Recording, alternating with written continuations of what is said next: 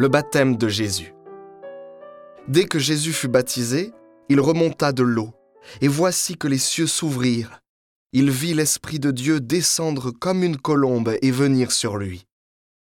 Et des cieux, une voix disait, Celui-ci est mon Fils bien-aimé, en qui je trouve ma joie.